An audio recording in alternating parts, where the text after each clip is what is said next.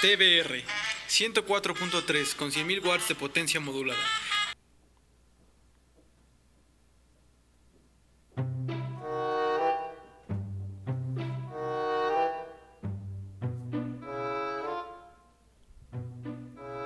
Buenas tardes, pequeña tribu. Sean bienvenidos a su programa favorito, Cuántos Cuentos. Recuerden estar al pendiente de esta transmisión, pues tendremos varios regalos a lo largo de toda la historia. Aquí en cabina, Samuel Montoya. Aquí Lisbeth Campos. Y aquí Ricardo Arias. En esta ocasión les hablaremos de novelas muy interesantes, donde la magia, lo sobrenatural y las emociones se hacen presentes. ¿De verdad? No sé de qué clase de historias nos hablas, pues, pero suenan muy interesantes y seguro nuestra tribu se encontrará al filo de la butaca en esta emisión. Esperen. ¿Qué, qué, qué, qué está pasando? Oigan, las luces del estudio están parpadeando. Eh, ¿Estamos teniendo problemas con la señal? Empieza a hacer mucho frío. Miren la escarcha por allá.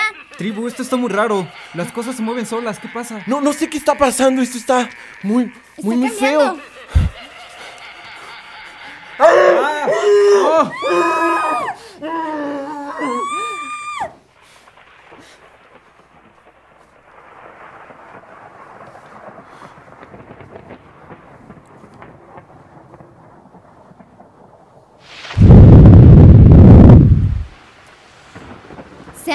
A 1816. Estamos en una villa alejada en Suiza. El día lúgubre que hoy nos acompaña es el escenario perfecto para hablar de fantasmas, monstruos y demonios que nadie se imagina que pueden existir. Tienes razón. La oscuridad y la lluvia nos otorga la mística necesaria para platicarles de estos personajes. Nacieron en largas charlas entre amigos, en días muy parecidos al este. Por estas épocas, estos amigos decidieron hacer un concurso para ver quién podría escribir la historia más terrorífica de todas. El reto, lanzado por Lord Byron, haría deslizar las plumas de Percy Shelley, Mary Godwin y Polidori por aquellos papiros en los que se plasmarían algunas de las más grandes historias que cambiarían el horror universal para siempre. ¿Se imaginan a un hombre armado de las piezas corporales encontradas en tumbas, cosidas a mano, y que fueron capaces de adquirir vida cuando fueron expuestos a la electricidad? Pues Mary Shelley lo hizo, en su libro más famoso, y este enorme muchachón que fue creado por el doctor Victor Frankenstein es sin duda uno de los monstruos más famosos de este mueve, mundo. se está moviendo. Está vivo. Está vivo. Está vivo. Está vivo. Está vivo. Está vivo. Está vivo. Está vivo. Está vivo. Henry, por Dios.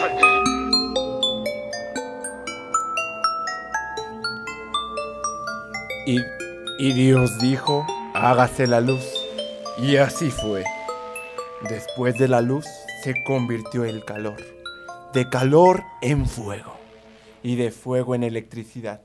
De electricidad en vida. La novela de Mary Shelley es considerada la primer novela de ciencia ficción. Pues imagínense, el uso de la electricidad, dar y quitar vida, era un tema muy adelantado para la época. Y, y por lo mismo generaba una gran obsesión entre los hombres. Shelley reflejó en esta historia todo lo que vivió, desde las historias de miedo que escuchaban en esos tiempos, las varias muertes de sus familiares y lo que platicaban con sus amigos escritores. Este moderno Prometeo no tiene nombre. En el libro lo pueden llamar criatura, demonio, engendro, entre otros adjetivos que escalofrían a cualquiera. La descripción de este monstruo es la de un hombre enorme. Todas las partes de su cuerpo son de cadáveres. Tiene un color amarillento con la putrefacción de las partes muertas. Ojos grandes y acuosos y una cabellera larga y negra que cubre su rostro. Para terminar con este hombre, hay que aclarar que no es malo. Jamás tuvo estas intenciones y nunca fue hecho con estos fines. Sin embargo, la sociedad lo fue moldeando hacia este camino maléfico. Señoras y señores, en un momento regresamos con este especial de terror.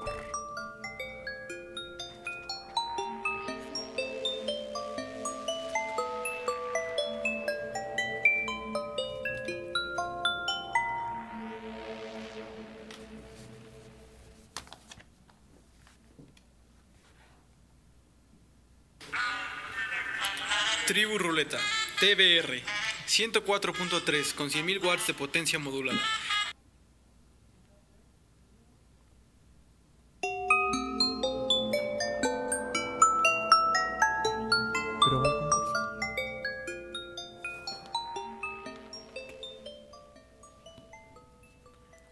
Le recordamos a todos nuestros radioescuchas que no dejen de sintonizar Tribu Ruleta TBR 104.3, el espacio de hoy, en el cual vamos a tener unos pequeños regalos que nos ofrece Editorial Diana.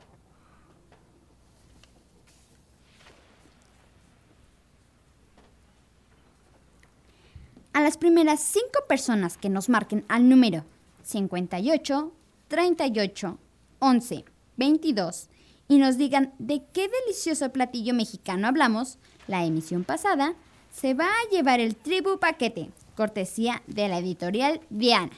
Este paquete contiene siete obras literarias de terror, una libreta conmemorativa de Mary Shelley y una membresía que nos da un 50% de descuento en todas las compras en Editorial Diana. Así que marquen al 58 38 11 22.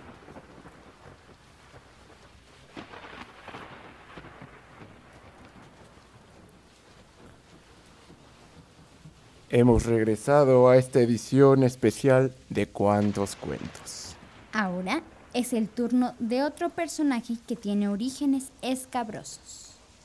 William Polidori daría origen a una historia de un vampiro noble y aristócrata que llevaría como nombre Lord Ruthven, el cual gusta de divertirse con mujeres de la corte, además de buscar jóvenes y hermosas mujeres vírgenes para pervertirlas y asesinarlas.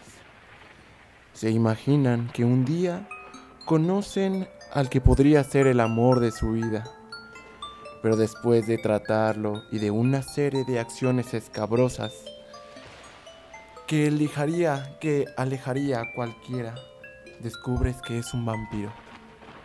El personaje de Lord Ruthven está claramente basado en la personalidad de Lord Byron, debido a que Polidori le conocía bien, ya que era su médico de cabecera. Si bien Polidori le tenía un gran aprecio a Byron por ser su protector, también detestaba haber vivido bajo su sombra. Así es como en su obra permite al lector darse cuenta de la envidia, el temor y desprecio que sentía Polidori por su protector. Lord Ruthven encarna al personaje taciturno de mirada gris y fija que podría penetrar hasta lo más hondo de una conciencia y hasta lo más profundo de un corazón, además de ser codiciado y popular, según Polidori. También recordemos que dentro de la historia hay otro personaje importante, el de Aubrey, el joven foráneo, huérfano, lleno de ilusión, romanticismo y creyente que los sueños de los poetas eran las realidades de la mera existencia.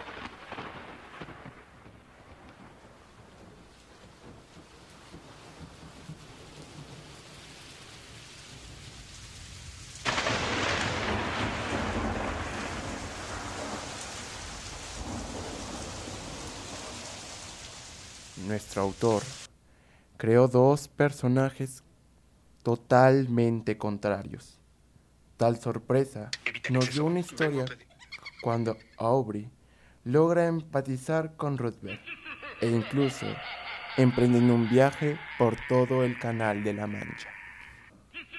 La historia no solo nos transmite picardía y aventura, también nos traza una historia de amor entre Aubrey y Lante, joven que conoce en Atenas y gustaba de contarle aquellas historias sobre el vampiro que dejaba sin sangre a las jóvenes más hermosas para vivir un poco más. Esto resulta un tanto perturbador. La historia se torna melancólica cuando nuestro vampiro cobra una víctima más, la de la joven Lante.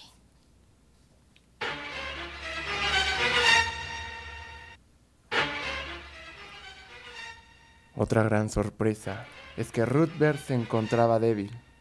La persecución le había hecho mucho mal y después de unos días murió, no sin antes prometer a Aubrey que no habría de hablar de sus maldades hasta un año y un día después de su muerte.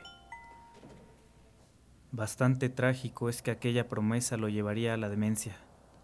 Jamás pasó por su mente la posibilidad de que pudiera resucitar y que la siguiente víctima podría ser su hermana. Y así fue.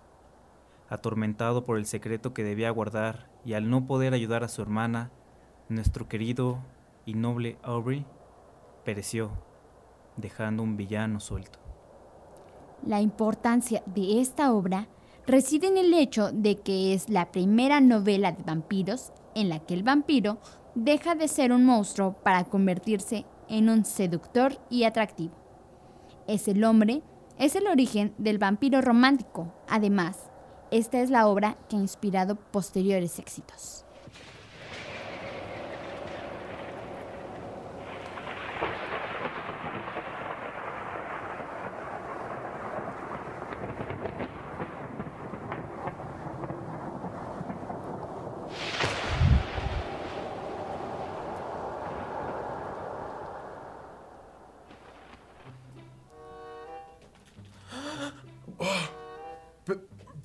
¿Pero qué fue lo que pasó? Creo que todo se ha normalizado aquí. Eh, eso de verdad me dio mucho miedo. Y... pero... ah, creo que el tiempo se ha agotado. Así es como el día de hoy, entre colmillos sangrientos, hombres hechos de putrefactos huesos y noches de luna llena, apagamos nuestra fogata y damos por concluida nuestra misión. Tengan cuidado, tribu. No olviden de colgarse un collar de ajos. Por si se llegan a encontrar algún vampiro por ahí. Las mantas en las noches oscuras siempre ayudan. Nos vemos en la próxima emisión, tribu.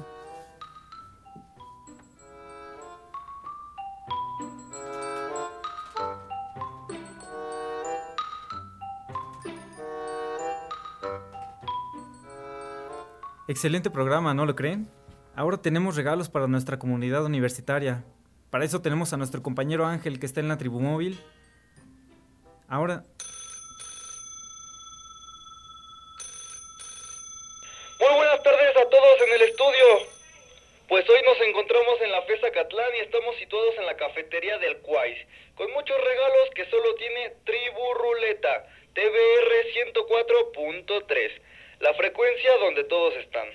Y bien, como les dije, tenemos regalos para los tres primeros estudiantes que se presenten al Tribu Móvil y ofrezcan su credencial de la. A ellos les obsequiaremos libretos de edición especial que nos tiene la editorial Diana, Tribu Plumas y muchos regalos más. Recordamos que solo necesitan presentarse al Tribu Móvil, ubicado en la cafetería del Cuais de la FESA Catlán, Naucalpan, Estado de México. Pues ya escucharon a Ángel. A quien esté en el tribu móvil con muchos regalos para todos ustedes, queridos radio escuchas. Y vamos a seguir con nuestra transmisión normal. Tribu Ruleta, TBR, 104.3 con 100.000 watts de potencia modulada. Desde el meritito cerro de Alcanfores, Avenida Alcanfores y San Juan Tolotepec, Santa Cruz, Naucalpan, Estado de México. La frecuencia donde todos están. Grupo Radio Acatlán.